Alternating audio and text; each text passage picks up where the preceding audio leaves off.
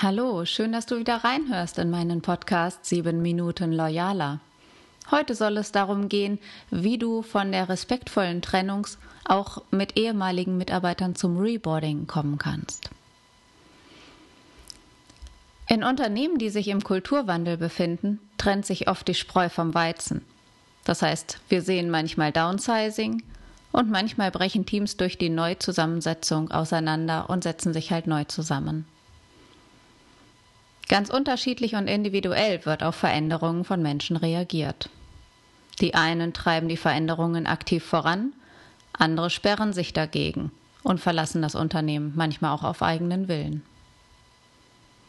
Von denjenigen, die sich nur im ersten Moment scheuen, können viele noch zur Offenheit und Beteiligung an der Neuausrichtung gewonnen werden. Und bei manchen muss freundlich und bestimmt nachgeholfen werden, wenn sich die Reisewege einfach ändern und trennen. Change-Prozesse erfordern immer Mut und Durchhaltevermögen. Sind sie aber einmal überstanden, kann man sich die alten Strukturen kaum noch vorstellen. Hier greift mein geliebtes Zitat von Demokrit, der sagte, Mut steht am Anfang des Handelns, Glück am Ende.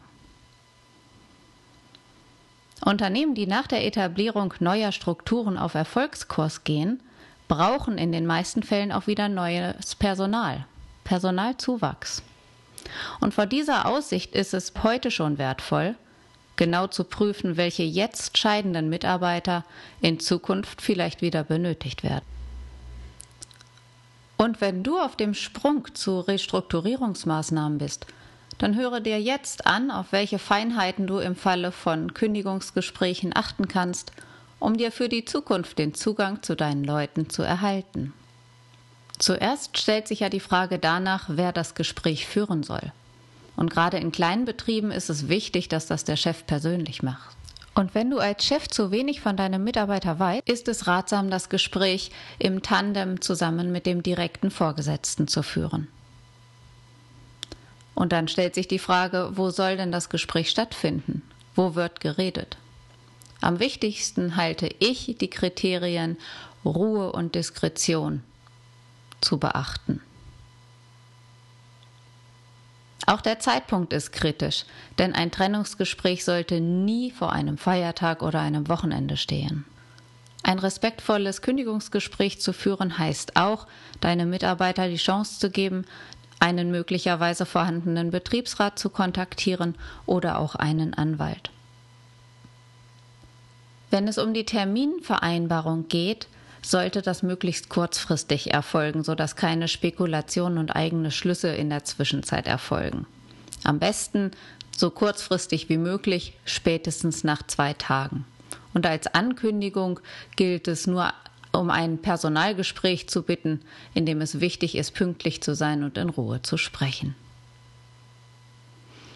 Für das Gespräch rate ich dir, einen Puffer von einer Stunde einzuräumen, denn es kann immer zu Emotionen kommen, natürlich auch zu Fragen und manchmal sogar zu Überraschungen. Und wenn du dir Gedanken machst, wie du das einem langjährigen guten Mitarbeiter beibringst, eine Kündigung auszusprechen, ist es ganz wichtig, nicht über Alternativen und Perspektiven und Umschweifen zu reden, sondern auf den Punkt zu kommen und das so schnell wie möglich. Die Begriffe Trennung oder Kündigung sollten binnen der ersten Minuten fallen. Bei den näheren Erläuterungen von Gründen oder auch aus Rücksichtnahme ist es ganz wichtig, dass du dich selber vor Diskriminierungen schützt. Denn mit Aussagen wie Sie sind ja auch nicht mehr der Jüngste oder als Mutter sollten Sie doch besser zu Hause sein, kannst du dir schnell einen Termin wegen des Gleichbehandlungsgesetzes beim Arbeitsgericht einhandeln. Wichtig ist für dich, dass du vorbereitet bist auf alle möglichen Reaktionen.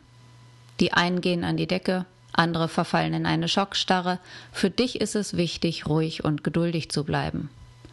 Und für vorbereitete Mitarbeiter, die vielleicht sogar schon ein Kündigungsgespräch erahnt haben, solltest du auch darauf vorbereitet sein, dass er oder sie schon Konditionen für die Abfindung verhandeln möchte oder ähnliches und daher gut auf Spielräume vorbereitet sein. Last but not least ist es wichtig zu wissen, dass eine Kündigung oft Unruhe ins gesamte Team bringt. Dann stehen Fragen im Raum. Hat sich der Kollege etwas zu Schulden kommen lassen? Sind auch andere Arbeitsplätze in Gefahr? Um die Gerüchteküche in deinem Unternehmen überhaupt nicht erst entstehen zu lassen, empfehle ich dir so schnell wie möglich auch dein Team zu informieren. Dabei ist es wichtig, dass du auch den gekündigten Mitarbeiter oder die Mitarbeiterin einbeziehst. Am besten ist es, du gibst ihm oder ihr die Chance, die Kollegen informell vorab zu informieren.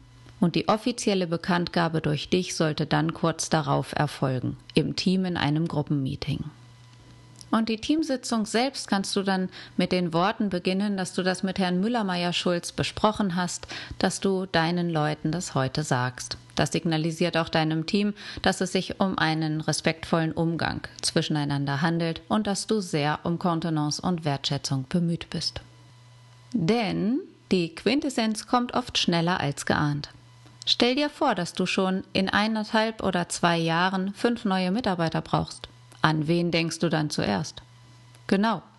Es ist legitim und fair, bei ehemaligen Mitarbeitern nachzufragen, gerade wenn sie in unmittelbarer Nähe zum Firmenstandort leben und möglicherweise ist auch der Kontakt nie abgebrochen und die Beziehung stabil.